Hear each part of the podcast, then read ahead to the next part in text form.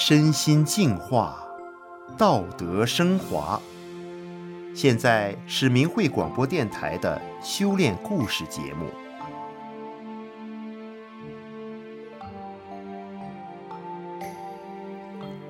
听众朋友，你好，今天故事的主人公是一位青少年，他患有奇怪的精神疾病，为了治病，家里已经债台高筑。一天，孩子的父亲告诉母亲说：“这是个贵族孩子，我们家池塘太小，就让火车把他载走，让他自生自灭吧。”而后来，这名青少年是如何在母亲的坚持下完成了大学学业呢？接下来，我们就来一起听一听这则故事。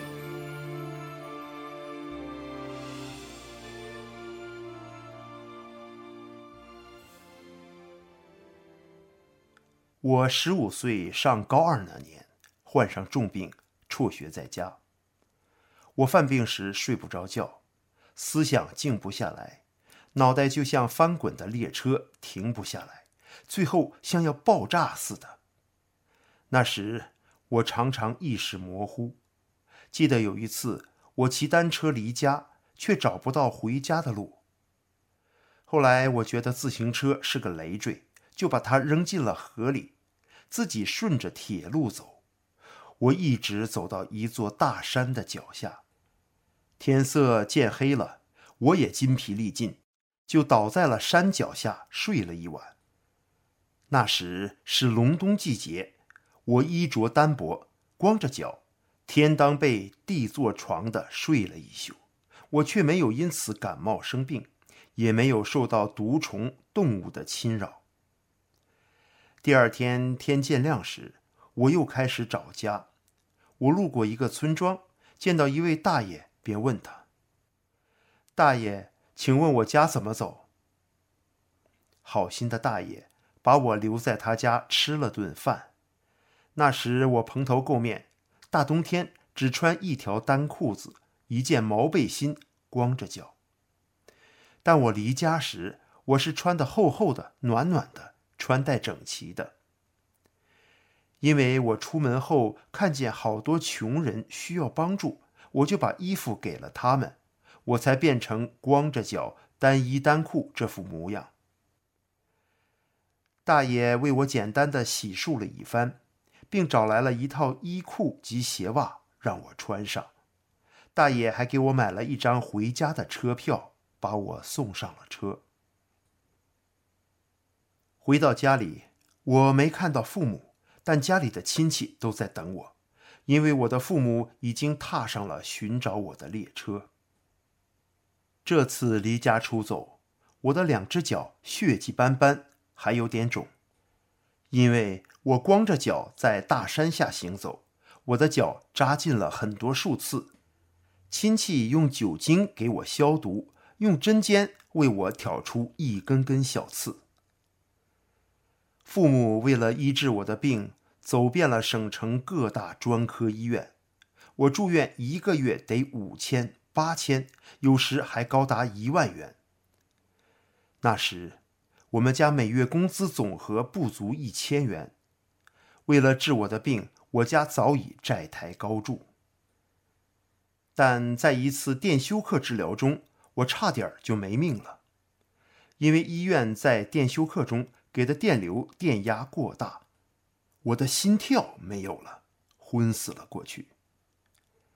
经过长时间的抢救，我才醒了过来。那时医院不准任何人探视我，我住院的病房挂着谢绝探视的牌子。我的父母两个月都没有见到我，便找到主治医生说：“我们想见见孩子。”医生说：“暂时不能探望。”病人在恢复中，你们不能影响病人的情绪。于是，我的父母提出办理出院，但院方拒绝。最终，在父母坚持下，我出院了。因为在医院用的镇静剂药量过大，而且电休克次数频繁，造成我身体各个器官轻度中毒，机能下降。我的脸蜡黄。整天昏昏欲睡，吃不下饭。十七岁的我瘦得皮包骨，体重只有六十七斤。出院时，我站立不起来，是父母搀扶着我走出了医院的大门。这两年耗费了八万两千多元。回家后，父母依然带着我四处求医。我们找过有名望的老中医、大气功师、古庙寺院的住持方丈，但我的病仍然毫无进展，却又因此花了不少钱。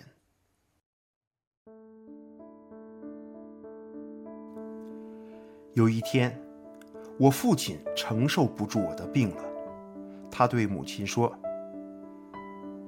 这是个贵族孩子，咱家池塘太小。”养活不了他。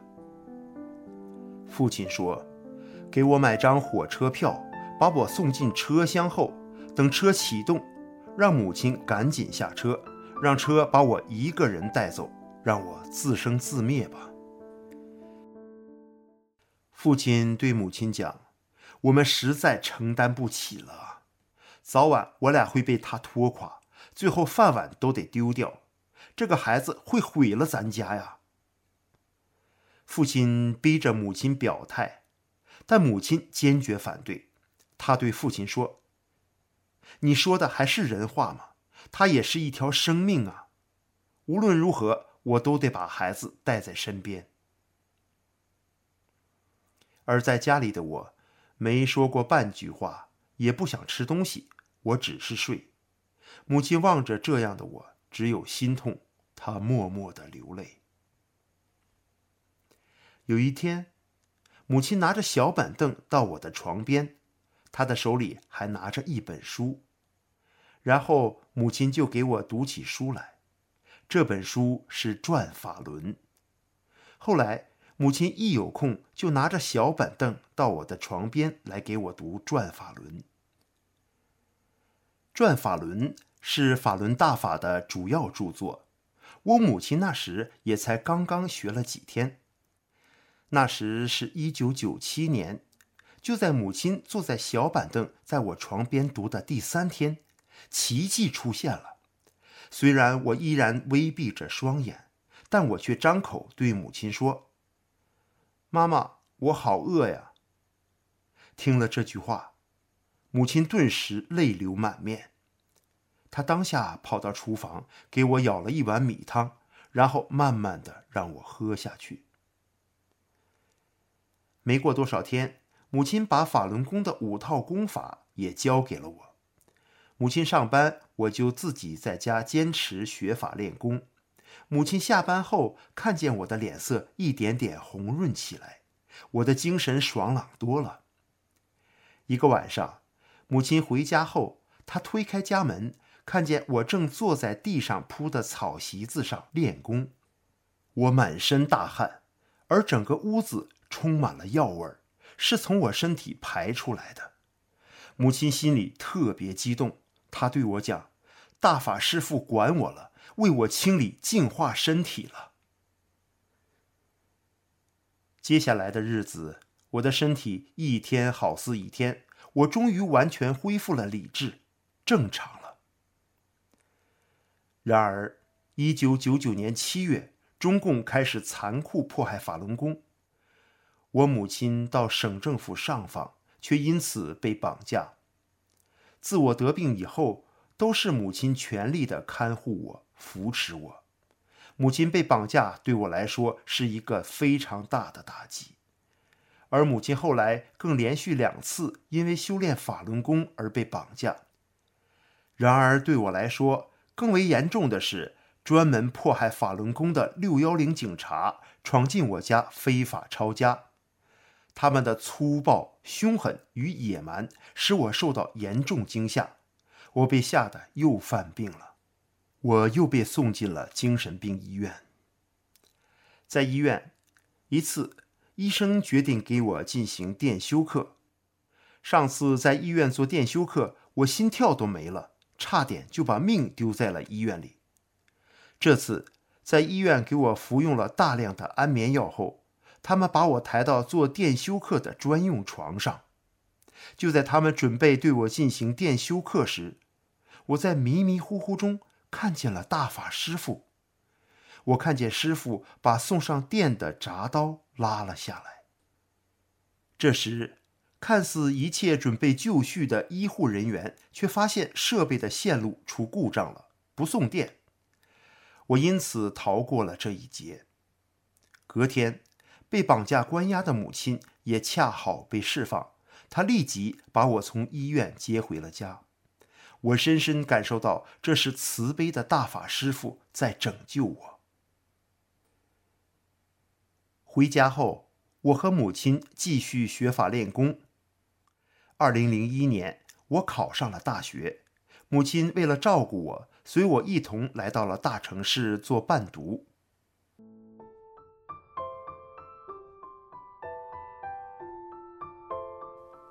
一次，政治课老师在讲台上大肆污蔑大法，诽谤师傅，我听不下去了。等老师讲完课后，我举手要求发言，我站起来，把法轮功是修炼真善忍的佛家大法，天安门自焚的不是法轮功学员，是人为导演的一个栽赃事件。我也告诉老师、同学们，法轮功在世界红传，而迫害法轮功的恶徒，包括江泽民等人，在海外被法院起诉等等事实。在我讲的过程中，教室里特别安静，同学们都在静静地听着。下课后，政治课老师对我讲：“你的思想太恐怖了，你是一个危险人物。”放学时，我接到学校通知，我被学校开除学籍了。我怀着歉疚的心情回到家，说：“妈妈，对不起。”我被学校开除了。我把经过给母亲陈述了一遍，没想到母亲并没有责怪我，她对我说：“孩子，你做得对。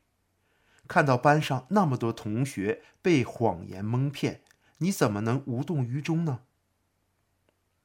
第二天上午，母亲被学校通知开会，学校对母亲讲。我在学校公开讲真相，给学校师生带来的轰动太大，叫母亲对此事表个态，并教育说服我，否则只有通报开除。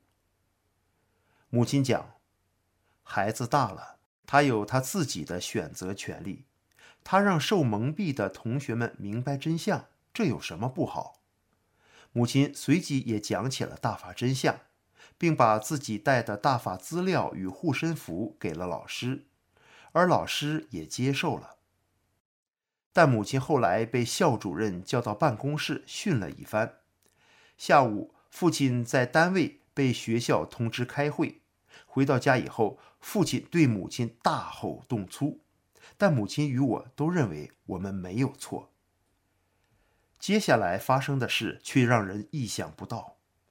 第三天早晨，学校打电话通知我，让我带着书包到学校正常上课，不许迟到。我和母亲听了，当时都落下了感激的眼泪，感谢大法师父。我回到学校后，同学们把这几天发生的事告诉我。我们班这一两天会特别多，老师明令禁止。我上课讲真相的事，谁也不许回家给家长讲，也不许在其他班级传。一旦被发现，就会被立即开除。从这件事发生后，同学们都特别想了解法轮功，还有到我家让我教他练法轮功，并和我们一起学法的。后来，每当学校试卷有牵扯法轮功的问答题，我们统一的回答是：法轮功是正法。法轮功是修炼。后来我顺利毕业了，而且在毕业考试里，我考了全年级五个班中的第二名。毕业后，我在外地找了一份工作，开始了独立生活。自从2000年我出院至今，我不再需要吃药住医院我是一个健健康康的大法修炼人。